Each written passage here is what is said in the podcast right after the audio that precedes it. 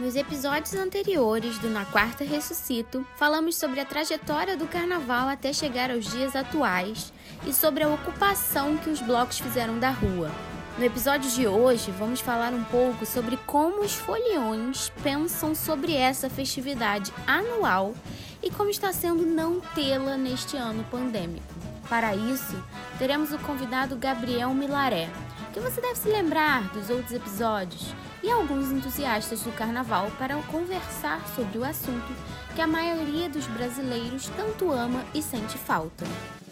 Meu nome é Júlia Araújo e bem-vindos a mais um Na Quarta Ressuscito.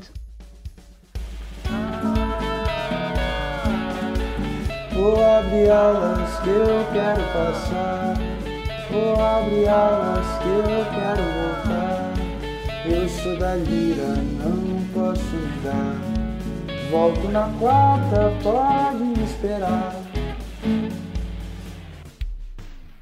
Os meses de fevereiro e março de cada ano são marcados pela celebração da liberdade e da originalidade. A festa traz ao público a vontade de ir às ruas, de cantar, dançar, de se fantasiar, de ser livre. O glitter invade as casas e nunca mais vai embora, né? Pois achamos glitter até onde não imaginávamos. A felicidade desse momento contagia todos. E claro, a economia e a cultura brasileira se movimentam melhor do que em qualquer outra época do ano. Os hotéis têm lotação máxima, as praias ficam sem espaço na areia, os bares lotados 24 horas. Poderíamos ficar horas aqui falando sobre os lugares cheios de pessoas felizes se celebrando, mas infelizmente este ano foi atípico. A festa tão única do país não aconteceu pela primeira vez em 89 anos. Será que o carnaval de 2022 irá acontecer? Segundo o calendário lançado pela Prefeitura do Rio, toda a população estaria vacinada com pelo menos uma dose da vacina até o final deste ano de 2021. Temos aqui a esperança de cobrar de paz nossa festa inesquecível. O sujeito que me antecedeu passou quatro anos tentando acabar com o carnaval e, ironia do destino, o meu primeiro ano aqui eu não vou ter carnaval. Então, dói no meu coração, né, parte o meu coração, como eu tenho certeza que parte o coração de muita gente que uh, gosta muito uh, dessa fantástica manifestação cultural e celebração da vida que é o carnaval. Em um post de seu Twitter, o atual prefeito da cidade do Rio de Janeiro, Eduardo Paes, afirmou que a gente vai ter a maior festa de carnaval que o planeta Terra já viu para compensar a rasteira do coronavírus. Não podemos esquecer que esse cidadão é o maior folião que o país já viu. O ano era 1919 e a programação carnavalesca carioca foi interrompida pela chegada da gripe espanhola. Essa foi a maior epidemia do século XX, com quase 15 mil mortos. E com o fim da doença, houve o que foi chamado de Carnaval da Revanche, quando milhares de foliões foram às ruas celebrar a vida. Agora, mais de 100 anos depois, estamos vivendo uma situação ainda pior que a do início do século XX. Porém, a internet trouxe a possibilidade de se explorar uma nova forma de fazer a festa e não deixar que ela parasse. Os blocos não deixaram o simbolismo morrer nesse período pandêmico. As lives, transmissões via chamada, entre tantas outras maneiras, foram os meios de reinvenção da arte deste momento. As plataformas para transmissões ao vivo pela internet já existiam, mas foi durante a pandemia que o número de lives realizadas subiu exponencialmente. Segundo o site Business Insider, apenas no Instagram essas transmissões aumentaram em 70%. O Brasil lidera os rankings dessas transmissões e blocos como Amigos da Onça e Cordão do Boitatá fizeram suas lives e intervenções online, convidando as pessoas a se fantasiarem em casa e não deixarem essa data passar em branco. Já o Bloco das Carmelitas lançou uma camiseta e até samba neste ano de 2021 em que cantam Não se importarem se russa, chinesa ou yankee. O folião quer vacina. No nosso segundo episódio, trouxemos o Arthur, que faz parte do Minha Luz é de LED, que também marcou presença nos eventos online, fazendo diversas transmissões via Zoom, uma plataforma de videochamada.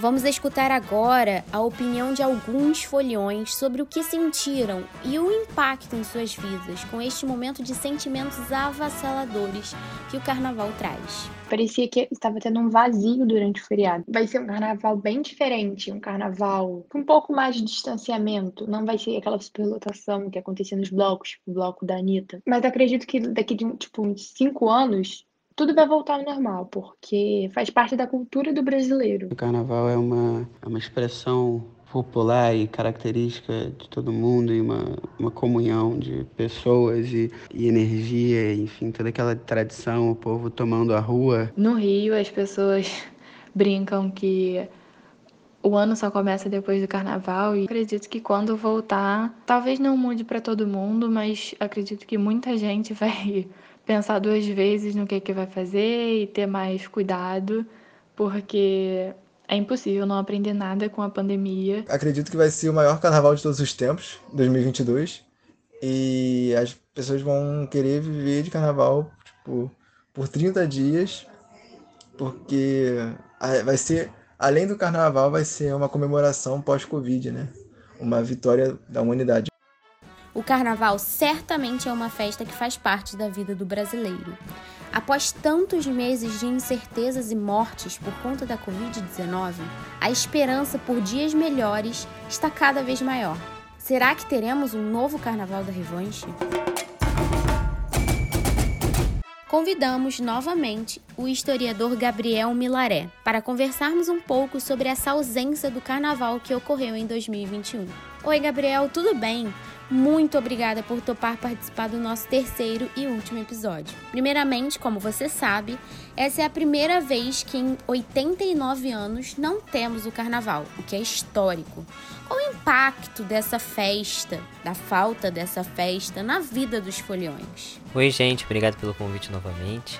Então, a gente tem alguns impactos aí que foram muito significativos. É óbvio que tem impactos mais diretos, mais concretos, como por exemplo a questão de empregos e todas as consequências negativas diretas para a sobrevivência de muitos trabalhadores do carnaval, né? Até porque os blocos não estão indo para as ruas, as escolas não estão indo para a avenida, e isso tem toda uma cadeia de, de prejuízos para sustento de diversas famílias, mas eu também enxergo uma questão cultural, né? O carnaval ele faz parte da vivência cultural do, Rio, do Brasil, mas principalmente do Rio de Janeiro. E não tem como a gente, enfim, pensar em um ano sem carnaval é, é uma tragédia. Né? Por mais que o carnaval seja muitas vezes menosprezado por alguns setores, é inegável de que ah, toda uma vivência cultural está ancorada no carnaval. Né? Lembrando que sem carnaval também a gente não tem os famosos eventos culturais nas próprias comunidades que são típicos dessas escolas de samba. Então as famosas feijoadas, concursos de disputa de samba e tudo isso que, que suscita a vida cultural nessas comunidades e que é, a gente tá, estamos aí, né? A, mais de um ano sem essa disseminação dessas, desses eventos culturais. Então você tem uma dimensão prática, que é o sustento dessas famílias que trabalham de carnaval, mas uma dimensão cultural também muito impactante e um impacto bem, bem negativo, saldo final bem negativo, assim como tudo da pandemia, né? O nosso podcast falou no primeiro episódio sobre a história e o contexto histórico para o surgimento do carnaval. Esse momento de festa é um momento de muita liberdade e de prazeres da carne. Você acha que a falta dessa festa fez com que os foliões fossem privados da liberdade que existe nessa data? Ah, sem dúvida. O, o, assim como todas as outras atividades, né? O carnaval depende dessa proximidade entre as pessoas, né? E não podemos agora. Mas existem algumas questões que a gente pode tirar dessa privação, dessa liberdade que, que você chegou a comentar, que é a própria dimensão simbólica que a gente chegou a comentar no último episódio do carnaval né, a ocupação das ruas, a festa, não a festa pela festa, mas sim pelos significados que a festa tem, né, a ocupação das ruas, essa alegria, e a gente comentou que a alegria é um sentimento muito libertador, né, sem esse, essa manifestação é óbvio que a cidade como um todo né, perde muito, mas é por uma boa causa nesse momento e vamos esperando até podermos novamente pular em blocos e na avenida. Você acha que quando o carnaval acontecer novamente, será da mesma maneira que era antes? Ou vai mudar alguma coisa? Você acha que a aglomeração vai continuar a ser do mesmo jeito? Ou as festas serão menores, em clubes fechados? Como será essa festa no futuro? No episódio passado eu trouxe aqui uma fala do um pesquisador que, que eu admiro muito, que é o Luiz Antônio Simas, e eu vou voltar a mencionar ele nessa resposta, que o Cima diz que é, um sinônimo da vida é a festa, né? E que tem muito vivo mais morto do que muito morto por aí, né? Porque o que resume a vida é essa alegria, esse é, é a dança, é a festa e é, enfim, eu acho que isso resume bastante do que vai ser o próximo carnaval, né? Vai ser uma grande ode, né? Uma grande celebração em homenagem à vida. Todos nós esperamos passar por isso. E é óbvio que sem desrespeitar todo o sofrimento que estamos passando nesse momento, mas é um grande ufa, né? O carnaval será um grande ufa é, que poderíamos contar, esperar ansiosamente para chegar, né? E que poderíamos contar para as próximas gerações o que foi o carnaval pós-Covid.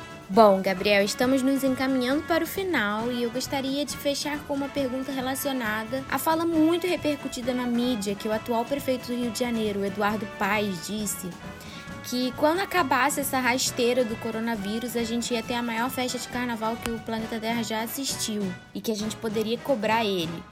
Eu acho que essa situação pode se relacionar com o que já ocorreu lá em 1919, com o Carnaval da Revanche, quando após a epidemia da gripe espanhola, né, a população foi para a rua e fez um grande carnaval. Você acha que vai ocorrer uma revanche no pós-Covid? Inclusive, o Nelson Rodrigues né, tinha uma fala em relação ao Carnaval de 1919 que falou que parecia que as pessoas só tinham mais um dia de vida, viviam como se só tivessem mais um dia de vida, porque aquele carnaval de 1919, né, a revanche, foi, foi a festa após a morte, né, após um, um momento de tristeza muito grande, chega a festa. A festa, novamente, não para desmerecer, não para desrespeitar todo o período de sofrimento, mas aquele grande ufa, aquele grande momento em que muita coisa entalada, muita coisa sufocada. O carnaval de, de 2022, né?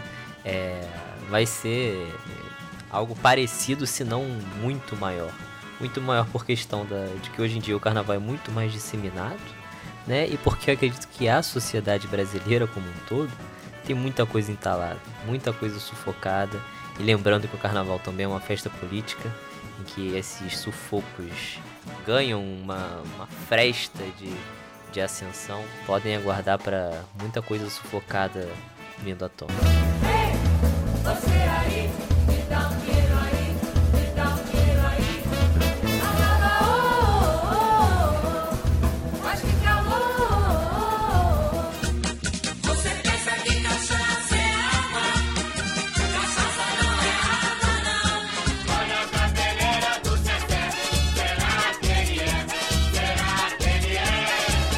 Essas são algumas das marchinhas mais famosas do nosso país. Ouvindo-as agora, bate uma saudade enorme deste momento anual, principalmente por conta da situação que estamos passando. Mal podemos esperar pelo momento em que todos, todos estaremos vacinadas e vamos poder nos encontrar e tomar as ruas desse Brasil. A nossa esperança segue aqui, apesar de não termos previsão de quando tudo estará normal novamente. Porque na quarta, a gente sempre ressuscita. O podcast Na Quarta Ressuscito é realizado por alunos da SPM Rio para a disciplina de Produção e Edição de Mídia Sonora. Edição: Thaís Soares. Roteiro: Júlia Araújo. Produção: João Pedro Ábido, Júlia Araújo, Thaís Soares e Vivian Valente. Obrigada por escutar até aqui.